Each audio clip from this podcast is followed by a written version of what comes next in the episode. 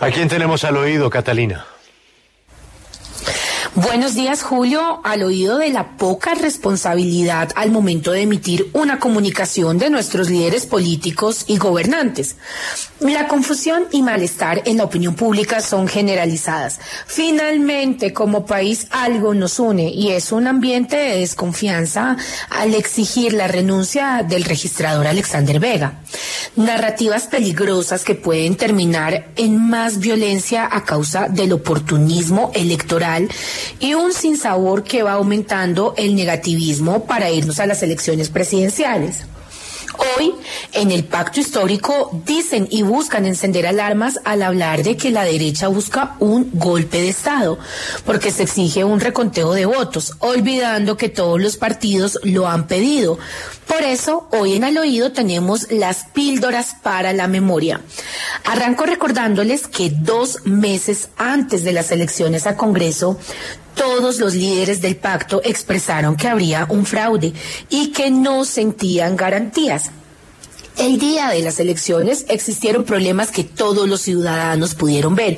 La página de la registraduría presentó fallas, pero además demoran el conteo, inconsistencias en votos, que quienes primero lo manifestaron, oído a esto, son partidos cercanos y aliados al pacto histórico, como Fuerza Ciudadana y el Partido de los Comunes. Después, el partido que habló de una votación que resultaba confusa fue el nuevo liberalismo y grandes líderes de Alianza Verde. Tras 12 horas, el Centro Democrático se unió llamando a un reconteo. Pero la narrativa electoral ahora dice que la derecha busca hacerles algo diferente. Un amable recorderis me permite hacerle pues una frase que expresó el senador Gustavo Bolívar, que entre otras fue el primero en hablar de la necesidad de un reconteo, y abro comillas. El reconteo de votos no lo pidió Uribe, lo pedí yo primero. Esto lo señaló nuevamente en su cuenta de Twitter el día de ayer. Pero además, Julio, el 18 de marzo el senador Bolívar hizo un video en el que hablaba de fraude electoral y aunque hoy muchos lo olvidan, fue el primero en exigir un reconteo y en invitar a un especial reto. Escuchemos lo que dijo. Vamos a pedirle todos los partidos de Colombia al centro, al Consejo Nacional Electoral, al CNE, que por favor exija ordene abrir todas las urnas de Colombia, las 112 mil mesas que hay instaladas en Colombia, para que se cuenten de, de, nuevo todos los votos.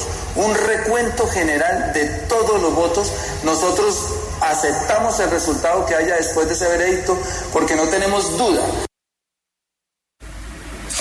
En ese sentido, pues genera confusión que olviden que la iniciativa fue del senador y cabeza de lista del pacto y que a su invitación finalmente se sumaron personas de todos los partidos, tal como lo había pedido en el reto.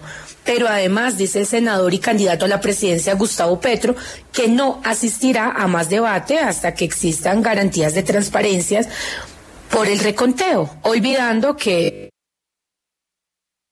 pues fue una persona tan cercana, pero además nos contaron que esta decisión se tomó una semana antes de todo esto. Los asesores cercanos al candidato le habrían pedido que no asistiera más a debates.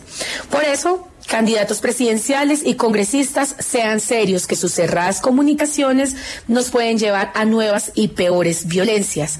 Cierro Julio diciendo que desde el cinismo de Jennifer Arias, quien es presidente de la Cámara de Representantes y a quien se le comprobó que hizo plagio en su maestría y cada día aparecen más irregularidades, no se veía otro cinismo de aferro irresponsable al poder como el de Alexander Vega, el cargo de registrador, quien por transparencia y garantía de este proceso debería renunciar.